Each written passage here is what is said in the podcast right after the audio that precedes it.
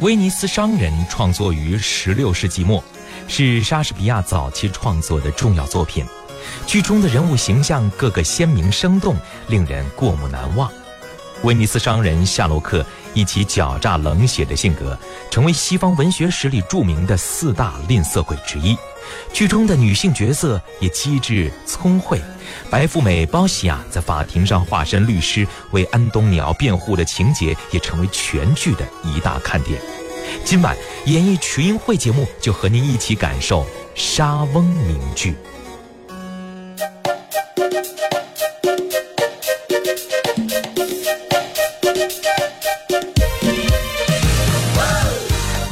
好啦，那么今天呢，我们的演艺群英会呢，就会跟大家伙儿哈说一个非常经典的剧目，叫做《威尼斯商人》。嗯嗯，那我们请出今天的嘉宾吧。好先来请出剧中扮演安东尼奥的演员赵岭，欢迎您。大家好，我是赵岭。嗯嗯，然后我们再来请出这个剧中扮演夏洛克的演员，呃，孙律师，欢迎您。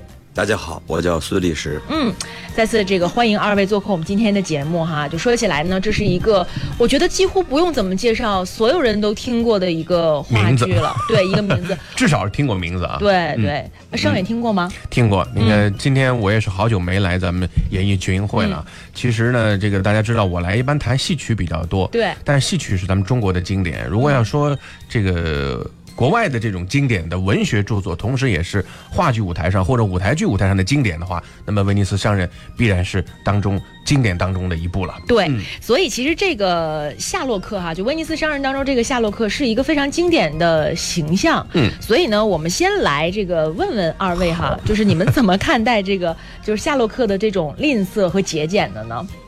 来，来聊半夜嗯，我觉得领哥你你看的更客观，应该你先来。你先谈，你先谈你的体会，然后我再说我对你的判断。呃，当当接到这个要演到夏洛克这个这个角色的这个时候呢，当然很很兴奋，嗯是的，那同时也很紧张，因为二位主持人刚才也说了，这个戏呢是家喻户晓的，嗯，呃，尽人皆知的这么一个一个一个经典的剧目。演经典的剧目呢，实际上对于我们演员来说呢，实际上是一个非常大的挑战，因为就是这个剧越是大家知道，你在创作它的时候呢，越是会觉得。会有很多束缚在里面，你演的对还是不对，经典还是错还是什么，这些会很多。所以在演员的在在创作的时候，会也也需要想到很多东西。尤其是夏洛克呢，他这个人物是很，呃，吝啬鬼之一，四大吝啬鬼之一，怎么演他的阴险，怎么演他的狡诈。这个心狠手辣的这些事儿，怎么就实际上也困扰了我很久？因为在排练的过程中，每一次上台的这个之前，包括这个也今天的工作结束了之后，回到家里，然后再琢磨这个人物的时候，你都真得把自己投入到这个角色当中去。还真有一次，我在呃坐地铁的时候，因因为二位主持人现在可以看到我现在这个头发的情况，包括脸上胡子这个情况。嗯坐地铁的时候，人家安检人员就特意对我的那个检查的标准，我就感觉明显比我前后的人要高一些，就感觉有点像是这个对待这个这个这个眼神当中透着一股凶杀劲儿。对对对对对，嗯，可能跟这个这个外形跟也也比较这个符合，入戏了就是。入戏了入戏了，因为你你在任何时候实际上都在想着你所扮演的这个角色，所以演员会。不自然的就会入到这个角色当中去，所以才发生了这么一个情况。对，其实我觉得这个，我觉得这个人物可能相对来说处理起来各个版本。呃，有不同，包括我们今天人再去理解，好像很多年前我们从课本当中，或者从我们这个过去的文学文学导读当中，好像呃更多的是说他不好的一面。嗯，那么其实我们其实到这个人物的背后来看，他其实也有一些很可悲的地方，或者说呃他也有他一定的呃怎么说呢？嗯，最后变成这样的一个一个性格一个局面，也有是他的有原因的背后的深刻的原因。对所以可能人物的塑造。要可能跟很多年前我们所理解的那个夏洛克来比，应该更丰富一些哈。因为人物呢都是有这个多面性的。嗯，呃，如果多面不谈那么多，只谈双面性来说呢，实际上夏洛克呢，我觉得说好的一方面，他是这个他们族群里的领领领袖，嗯嗯，是把自己标杆成一个这个我要为我的这个族人做一些事情，所以他才会那么锋芒毕露的去跟安东尼奥，甚至于在法庭上跟所有的其他人在对峙，呃，所以呢，他也是一个孤独的人。其实安东尼奥也是一个。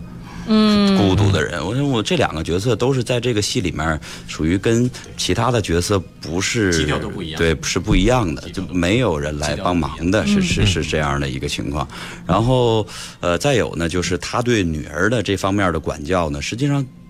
在四百年前也好，在今天也好，我想都会有这种情况。嗯，严一点儿，有的时候呢，可能会让孩子那头觉得心里很不舒服，甚至于外人看来也不舒服。但是实际上，真正孩子长大了之后，对于他的好与坏，这还真得单说。嗯，还真是，而且我觉得可能像刚才这个孙老师说的，夏洛克这个人物是一个很立体的一个人物，就说他为什么会成为一个经典的剧目？就哈姆雷特，咱们都知道，一千个人眼中有一千个哈姆雷特，每个人的理解都是不一样的。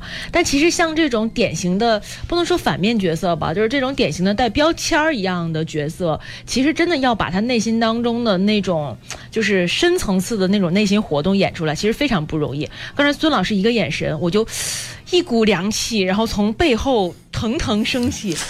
我突然觉得您真的就是排完这部戏之后，可能需要一段时间，然后去这个 放下，再才能演好人。真的，这个呃，赵老师怎么看？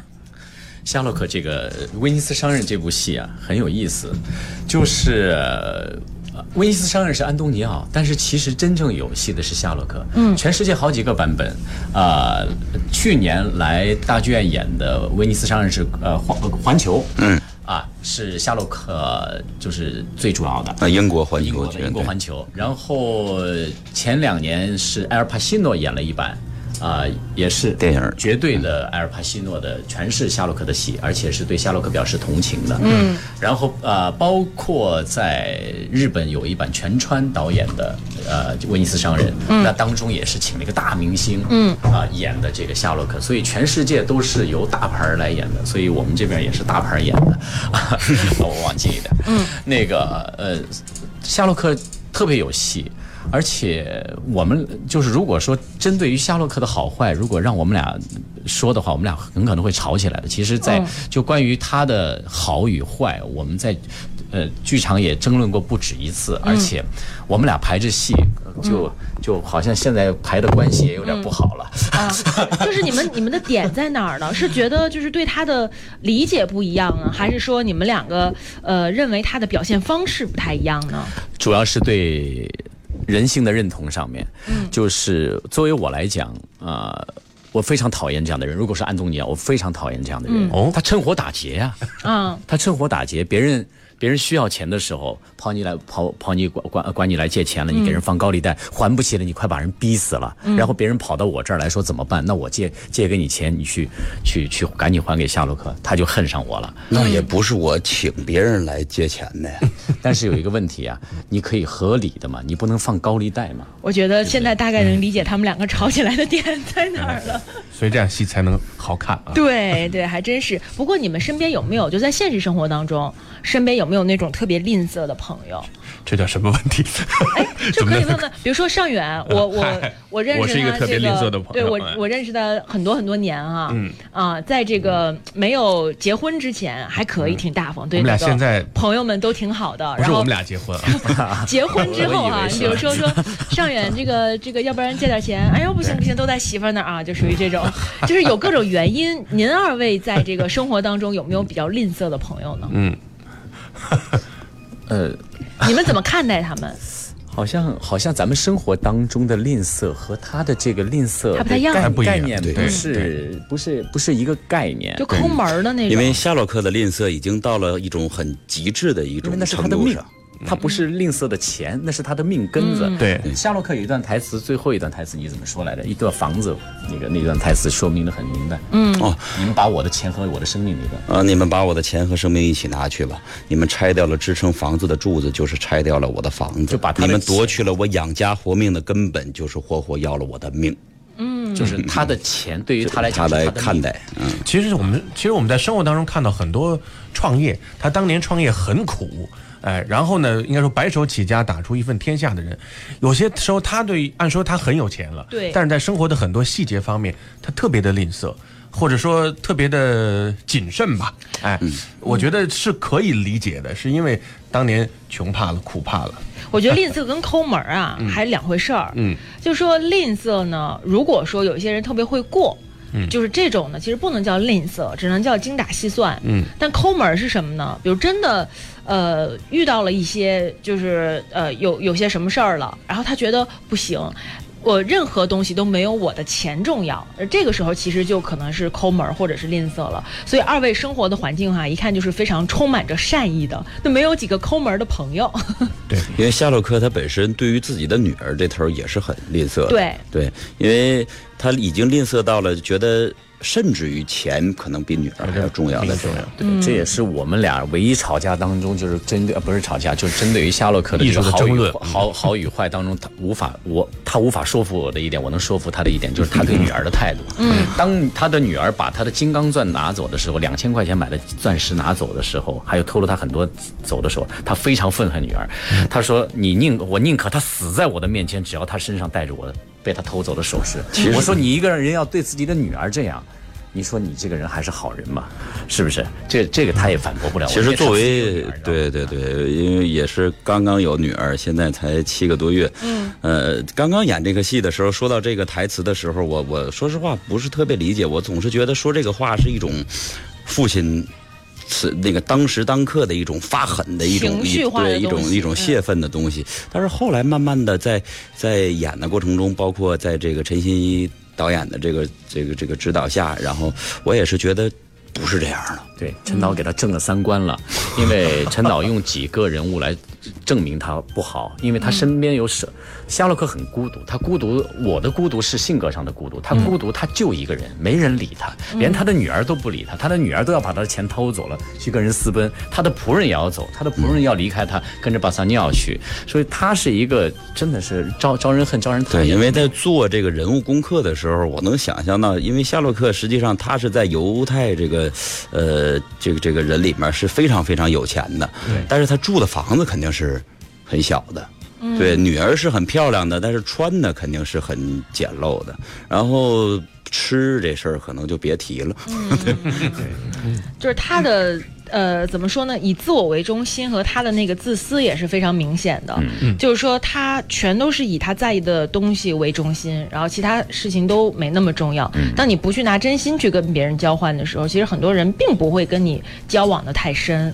所以这是一个其实挺有悲剧色彩的一个人物，是吧，尚元？对，因为上远其实呢，我们说，呃，好的喜剧它总有一些悲剧的因素在里面。其实大家在在笑的时候，在整个喜剧过后的时候，可能是反而那些悲剧的因素让大家思量的更久一些，更有回味一些。嗯，所以为什么会选择这样的一部剧作为这个哎应该是院庆的剧目推出的，对吧？对，我们喜剧院院庆是在喜是觉得它很有代表性吗？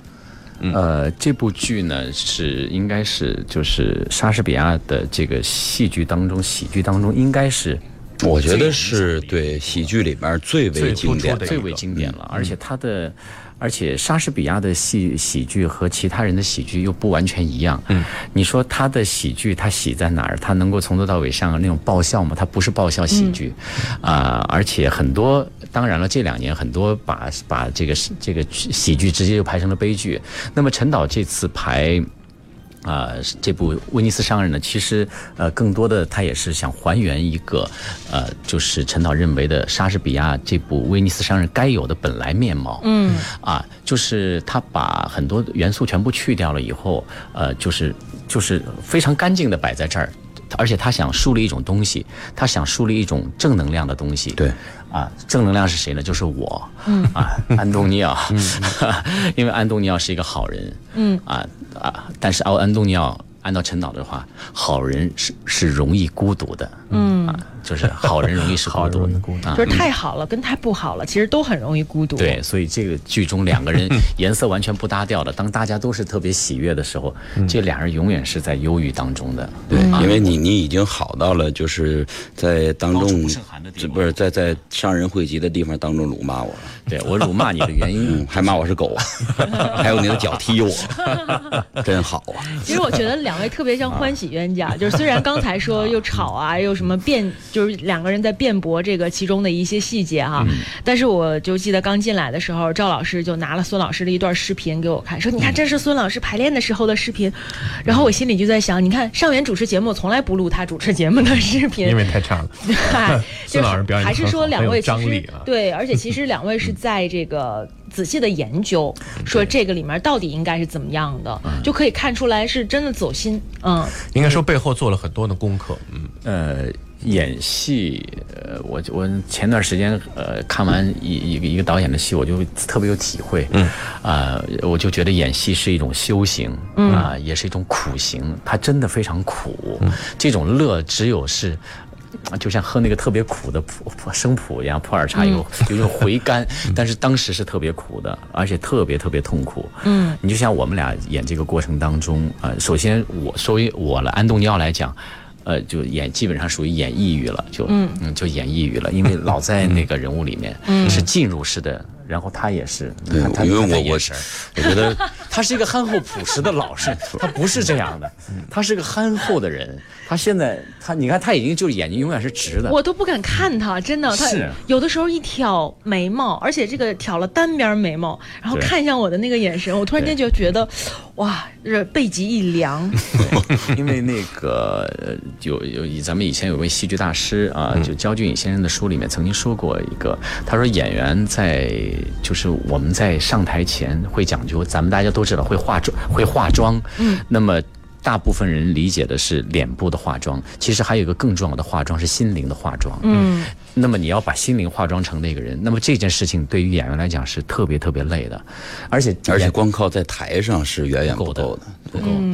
呃，我头一次也是，虽然这次安东尼奥是是这他词儿特别少，但是特别特别特别难。嗯，呃，他难就难在词儿少，对，词儿难就难在词儿对，少。我词儿是难在于词儿多。对，然后然后头一次也是以前演戏没有过这种体验，头一次晚上做的梦是安东尼奥的梦，戏里就是自己是安是是在是在戏里的，不是自不是我在演安东尼奥的梦，而是是我就是安东尼奥那一刹那是做的安东尼奥梦。第第二天醒来，我跟爱人说：“哎，我坏了！我说昨天晚上做的梦好像不是我的梦，这也是我，我这是头一次。那包括他刚才说到的，也是这种情况也。有很多，实际上很多夜晚睡不着，这我相信是做一个合格的演员应该做的一件事儿。应该应该基本上是嗯，是需要去琢磨、去思考的。很多时候就是那种很晚了还睡不着，然后可能你去找了喝点酒，但是还是觉得睡不着，脑子里全都是这个人物。你在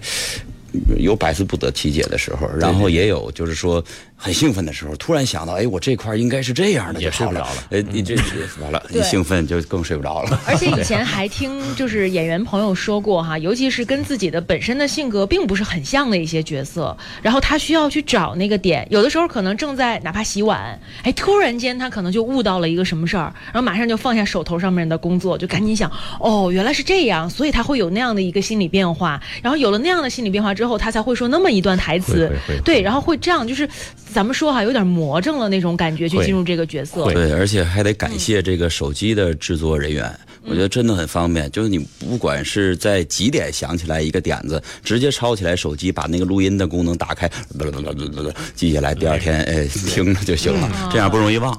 对，那演员经常会就是这样。你比比如说，这个演员正在创造一个角色的时候，你们在对话的时候，比如说偶尔有一秒钟的空档，他突然就说啊，就这样了一下，啊对对对对 他就会他就会瞬间进入那个状态。对，就是灵感得噼里啪啦的往下闪的那种感觉 啊。其实呢，整部剧来说，咱们这次呃也不能算是翻拍吧，就这次我们创作这部剧的时候，就是肯定有很多的新的想法哈。是的啊、咱们也可以聊一聊。是的，我们看了看相关的资料，呃，这次导演是呃陈新一老师。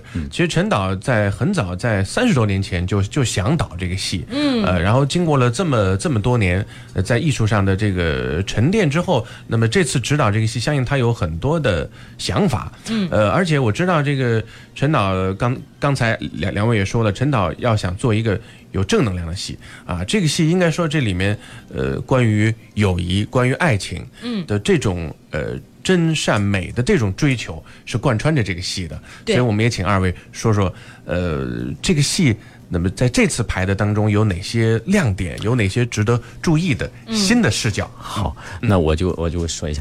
那个今天来之前啊，呃，我问了一下陈导，因为陈陈导正好有事儿，然后我说陈导有没有什么哎需需要我们去说一下？陈导说呢，就说啊，你要你要说一下我们这支队伍啊。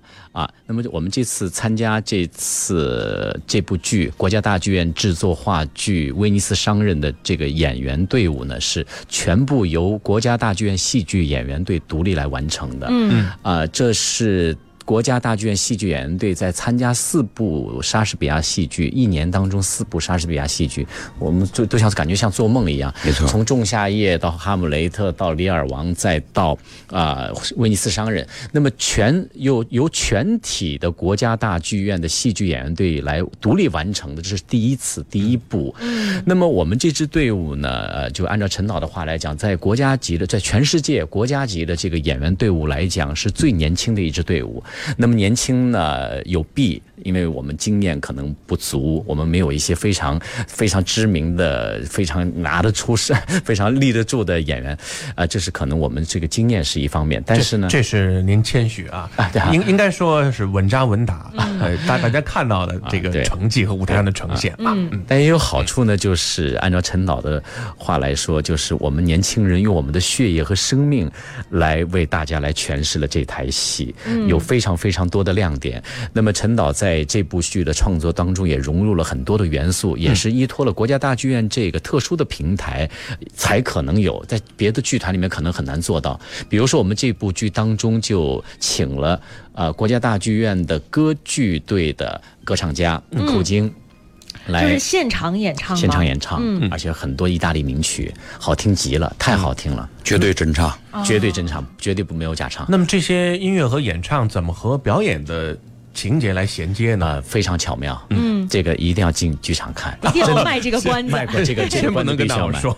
这个特别特别棒，而且我们经常在舞台上都被陶醉了。啊。然后还请了乐团的几位几位非常优秀的演奏家。啊，比如像呃，我们有里面还有几位，我叫五个最。当时那个张林呃，他们的那个副总副总副总监吧，是啊，张张林来介绍他们的乐团的这几位这个演奏家的时候。有最帅的我们大提琴是吧？有我们最结实的小号啊，最有文化。健美运动员，还有我们最有文化的北大国际政经济政治双学位，本来要保送研究生的，后来没上，后来去美国学了吹小号的一个 小号演奏家，还有我们小提琴演奏家啊，还有还有大啊，像没有还有呃大提琴说了，还有李美玉，还有那个就是吹吹长笛的，长笛都是现场，特别特别棒，和威尼斯的整体的。这种风格结合的特别特别完美和伤人，对，好看。其实舞台艺术，我觉得最大的一个魅力就是在于现场。嗯，就是如果说我们用了放的那些音乐啊或者什么的，它的感染力会大大降低。而且莎士比亚其实在演原版的时候，好像之前是给很多的宫廷里面的一些这个贵族啊什么的演的时候，其实当时好像采用的就是现场的一些呃演奏。因为我看过一些图片哈，但我不知道这图片上面有没有一些这个其他的成分，但是在。图片上面我们看到了很多的现场演奏，所以其实它等于说是高度还原了就是《沙翁》这部剧的一些场景吧，或者说它的一些要义吧。嗯嗯。而且刚才您提到了这个对于舞台的设计是吧，也有一些新的尝试。对，这次舞台设计还是请了国家大剧院的那个特别好的一个舞台设计，叫张坤鹏老师，之前给我们设计《仲夏夜之梦》的啊。然后呢，这次呢就是原来喜剧院的舞台是就是镜框式的，这次整个打破。对，它是根据这个喜剧院的这个量身定做，量身定做，嗯，而且是牺牲了前面好多排的座位，座位。这可是都是白花花的票价呀。哎对，那可是最好卖的座儿，直接就把那个舞台就搭到了观众席上，延伸出来了。延伸出来了。而且是要让进到剧场里的观众真的身临体其境的感受到这个威尼斯的氛围。对对，嗯哦，威尼斯的氛围，那是不是这个又得卖关子了？威尼斯是什么氛围呢？哎对呃，不卖关子，我们就是好多，你咱俩是果然人生观是有问题。我我们我们就是好多戏呢，好多演员在上场的时候都是划着船就上来了，然后下场的时候就是划着船就下去了。呃，别的不说了，就这些，可是划船就很难达到啊，这怎么划呢？那得进去看。这但是可以保证是真是一部特别好看的剧，好看的剧啊。对，因为知道其实沙翁的戏呢，在沙翁的身后。大概十七、十八世纪就有不少的改编，甚至有些是把这个戏当中一些环节拿出来，就像咱们传统戏的折子戏一样，对哎，拿出来演很很很少的一个部分，甚至再往后，甚至还出现过把喜剧改成悲剧，把悲剧改成喜剧的一种模式。但是再往后又出现了一种回归，就是完全原汁原味的按照沙翁的原剧本来来演。然后其实因为我做戏曲节目，我也知道，其实中国的很多戏剧戏曲观众在前些年看到很多就戏曲版中国戏曲版的这个沙翁的戏，比如这个《学手记》啊，还有这个这个这个曾这个呃上海曾经排过这个就是把这个沙翁的这个《李尔王》完全完全翻成中国中国的人物、中国的环境的这个戏，所以我就想知道这回这戏从文本上，从这个戏的台词文本上，是不是还是基本上是按照原著来演的？基本上是按照原著的，因为呃，陈导拍戏有一个习惯，他从来不改莎士比亚的剧作，嗯，他甚至连一个字都不改，可是很长啊。但是他会删，哦嗯，他为了戏的节奏和呃他。主要想表达的思想内涵，他会为了主题服务而去删删一些，或者是重新有一些节，为了戏的节奏更好看。比如说有一场戏，本人是前后两场戏，他会把这两场戏叠在一起，就像电影蒙哎不，我不能露太多，就像蒙太奇一样。这个里面会看到，大家会看到，呃，陈导用了好多好多蒙太奇电影蒙太奇的手法，啊，就是淡入淡出，哎、这样的。类似什么平行剪辑啊，对对对对对也是为了让观众觉得这个节奏更快一点，对对因为呃，四百年前和今天还是有一定区别的。是。对，说起节奏快了，所以看到你们的一个意图了，肯定是。想吸引年轻的观众，因为我觉得可能在这种互联网时代啊，就是。呃年轻人无论是。看任何的艺术作品啊，可能都是。没办法长时间的说我坐到那儿，然后慢慢的去品味，它这个节奏呢还是。要有的，所以这次在吸引年轻人上面，呃，有做了一些什么样的这个就是创意吗？好像没有故意去为了吸引哪部分观众故意去做一些事情，而就是因为陈导经常就是他会说我的、在排练的时候就会跟我们说过，因为本身也是给我们年轻人在排戏，呃，然后奶奶这头。呃，这个经常排练呢，我们都管陈导俗称叫奶奶叫奶奶，对，这样更更 更亲切一些。而且奶奶也确实非常可爱。对呃，对，奶奶会觉得就是呃，她排的戏呢要。非常有正能量的，他是希望年轻人能够走进剧院，然后通过这个一个话剧的这个两个半小时或者三个小时的这么一个情况，能够给这些年轻人呢带来很多的能量。当然，这个能量一定是正能量，对他们今后的人生之路都会有一定的启迪。那那个陈导有两句话，他说剧场是城市建筑的英雄，对，这是第一。第二，他他说陈导的信仰是戏剧。嗯，他是戏剧的这种信仰，嗯，所以他坚信戏剧的力量是无穷大的，嗯，戏剧能够给人带来很多很多的正能量，所以他在排这些剧当中，他他他弘扬这种，就刚才您说的啊，友情、亲情、爱情。那么陈导其实还说到了一个情，就是事情。嗯，这也是我之前从来没有听到过的一个。这是他说陈导说，咱们人。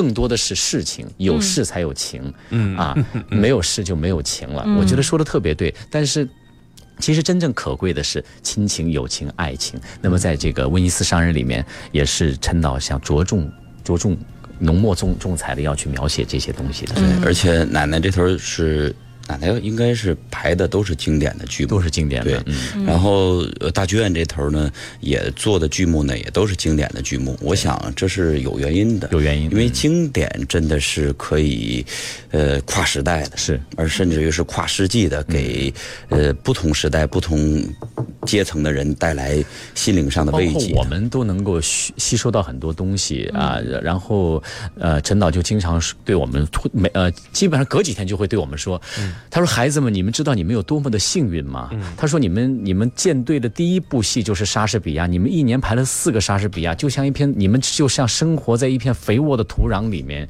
你们一直在吸收营养、吸收养料啊，你们有多么的幸福吗？嗯，因为陈导他一辈子，他这是第三个剧吧，第三个莎士比亚，嗯，这他说我一辈子。他他八嗯快八十了，嗯，我们年轻的几这么些后这生，头一个是呃早年排的对对这个呃奥赛罗。奥，赛罗就获、当年就获大奖了，嗯，然后。第二部就应该是话剧，就应该是《哈姆雷特》了。去年我们演的那个《哈姆雷特》，嗯。啊，然后就是这个了。其实我有点好奇啊，因为不同的导演他呃跟演员交流或者阐释怎么怎么演，或者说怎么来启发演员的时候，他有不同的方式和不同的特点。嗯，我相信您们也接触过很多。著名的导演了，像陈导，我刚才我刚才也也跟二位聊了，奶奶他嗯。哎哎，奶奶是是他是戏曲演员出身，嗯嗯，然后呢，后来除了演戏曲、演秦腔，好像还演过话剧，他也他也是演员出身，嗯，然后后来呢做导演啊，演而优则导啊，对对对。啊，那么我觉得他肯定在在启发演员，在跟年轻人交流的时候，他有他的特点，能不能聊聊这些很有意思的小故事、小片段？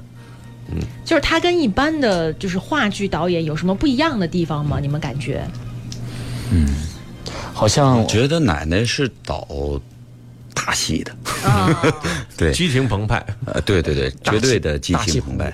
大气大气澎湃澎湃呃，对于我们演员的，就是呃，我觉得在对于我们的要求上是非常准确的。对对，而且是你越深入角色，越觉得导演说的对呀、对，是真的是这样，而且，呃，原来我们也自己其实也演，之前演了很多年戏了，嗯，然后自己认为一些有戏的东西，呃，陈导就会告诉你这是太小了，嗯，后来确实感觉了。你你把自己的那些很小的所谓的演技 放到莎士比亚的剧作里面，放到这样的舞台上，真的什么都没有了。所以很多灵光一现，比如半夜梦到什么，或者第二起晚的时候想到了什么，也许自己觉得挺好，设计的挺好，但是到了导演那儿，可能又被否了。基本上我设计的就否了一大半儿了。呃，我设计的还行。奶奶一直在夸他，一直在夸他。确实，历史的这次 塑造特别特别优秀啊，我觉得特别特别棒，我也很羡慕他能 创造的这么优秀。相形之下，我这个我在旁边我也干着急。我主要是我一看这个领哥演的安东尼奥，我这个就哎呀热血沸腾，我就就就那个那个坏人的劲儿就全来了。你们真的俩终于到了互相夸奖的阶段了。咱们再来介绍介绍这个剧当中的其他的几位演员吧，因为还有一个女主角的角色对对哈。而且我插一句，我好像听说陈导说，当时选的时候也有要求。嗯，我听说啊，说这个我们的女演员都得一米七以上，是有是有这么个标准那你们。二位压力很大呀。国家大剧院招的演员，女演员真的个儿挺高，不，我我我们俩算是真的矮了。嗯，女演员基本上都在一米七以上，因为适合话剧舞台嘛。对，然后最高的可能得一米七六吧。哦天哪！啊，然后我们这几位演员也都是参呃，都是以前都是一起参加的，也有新演员。嗯啊，像演包西亚的有两位啊、一位叫呃，对不起，杨杨琪琪，杨琪，杨琪杨琪，就是上次演哈姆雷特演母后的，还有一位叫王千羽，也是在我们一一起演那个《仲夏夜之梦》的，一起合作的演员，还有简爱，然后还有巴萨尼奥。巴萨尼奥是陈希文和刘宁，嗯啊，还有还有还有吴松，这是另外一个夏洛克，嗯，还有呃，怎么？呃，你的那帮兄弟很多呀，对我一帮兄弟该忘名字。王浩伟，哎呀，还有还呃还有，呃，我 反正这些都是我的敌人，我才不说呢。可是这个 剧中呃，像这个呃女演员女主角哈包西亚这个角色里面有一段特别精彩的戏，就可能大。家去看剧的时候，有时候就为了看那么一段儿，就心目当中最精彩那一部，那个就跟咱们折子戏看那一折似的，就可能要等很久哈。其实就看看你们怎么处理。啊就看你们怎么处理。对，这剧中包西亚有一段大段的台词是需要演绎，就是在那个法庭上辩论。咱们刚才片花当中不也说了吗？说这个演绎非常的经典哈。他是怎么演的？你们二位怎么评价？正好今天他没来，可以说点实话。嗯，挺好的，真的就是这部剧啊，嗯，大家的进步特别特别大，嗯，真的是因为之前三部莎士比亚给大家把这种表演能力得到了很多的培养，而且这一次这一次陈导还带了一个更大的任务，就是培养我们演员，嗯。对。因为在过程当中，其实我们又又上了一个培训班。等于说又是彻彻底底学到了很多。学到了很多东西，嗯，给我们在呃讲表演观念上面啊，也在教我们很多很多东西，不光是在演剧，还在培培养培训我们的表演。嗯。其实有很多，其实名导演还是很愿意和年轻人合作的，因为第一，年轻人有有朝气、有热情、有活力；再有一个，他可能表演上又没有那么多已经形成的一些套路和习惯。我觉得这可能也是，呃，青年人创作出来的很多东西更加更加有活力，其实反而更能打动青年观众。那可能可能不是所谓的啊明星阵容哈，什么大大明星制作，但是其实观众走走到剧场当中。一个晚上欣赏下来，他给他的印象是深刻的，而且这个戏是一个整体的非常好看的一个印象。你说因为奶奶在给我们排戏的时候也是非常有活力的，嗯，对，这一点是让我们觉得非常非常敬佩的而且超过我们他的活力，好多时候。对，好，对，陈导好像是一九三八年生人，应该将近八十岁了，还这么的这么的棒。而且激情澎湃。这次吧，陈导为了排我们这个戏，中间还有个小插曲，为了给我们做做示范对，啊，把撒尿啊，做示范，把腿扭了，一直在排戏阶段，一直是基本上坐的轮椅，哦，这是老艺术家都是特别特别敬业的。没有休息一天。嗯，头天晚上去去拍了片子以后，第二天继续就继续排练。对，其实我觉得很多艺术家类的大导演啊、他有的时候排戏有点像在自己画一幅精致的作品，就是他有的时候要把每一笔，甚至说就是上面的任何一个细节要勾勒的，他一定要自己满意了才行。对，哪一笔不满意都睡不着觉。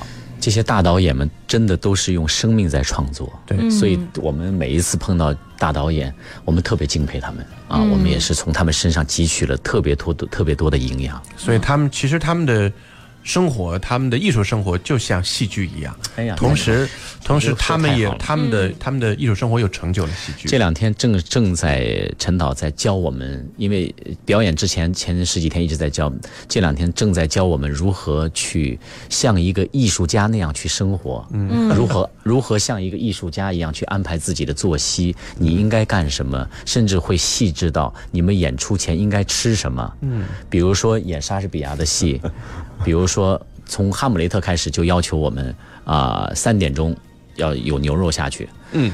啊，然后演出前一个苹果，然后吃演完了以后再吃一些东西，啊，就是演莎士比亚就是踢足球，嗯，是足球队，所以说这些演员。在陈导还有我们这个就是呃呃这次训练就是团队感特别强，嗯，演莎士比亚的戏，而且演奶奶的戏，真的特别特别吃功夫。对，呃，演员需要这头嘴皮子得溜，而且这个声音得好，对。才能把这个从头到尾的这些台词的意思和愿望表达清楚。对，因为他台词多，而且剧情复杂又很长，需要很好的气力和基本功哈。嗯。对，听听两位的基本功，我们都汗颜了。没有没有没有没有没有，对我刚才看了一段那个孙老师的采，就是排练现场的一些、一段台词哈，真的就是台词功底非常好，而且就我们说一看那个发声的位置也非常的稳，对，嗯，你听人家这声音，哇，您的声音很好，这提到这个，还真得感谢一下这个，一个是呃濮存昕老师，一个是冯远征老师，对于我们的这个台词上的帮助，包括在演戏上的帮助，真的非常大。我们在排戏的过程当中一直没有停止训练，一直在训练，经常是呃上午训练，啊，是吧？冯远征老师来给我们上午训练，然后下午就啊下午就就就排戏，嗯，基本上是这样的一个密度。之前也是，之前我们排其他戏的时候，也是蒲森新老师只要有时间就过来给我们训练，然后我们下午接着接着排戏，就是一个就不间断的训练和排戏一直是同步进行。呃，我觉得这出戏呢，真的会给进到剧场里的观众，嗯，耳目一新的感觉，因为它是带给观众是怎么说全呃，我不知道准不准确啊，全镜头的感觉。嗯嗯。好好，赵老师，我就觉得十秒钟，我就觉得这部剧是一部特别好看的剧，啊，绝对不会气闷啊、嫌烦啊，会好看，希望大家来看。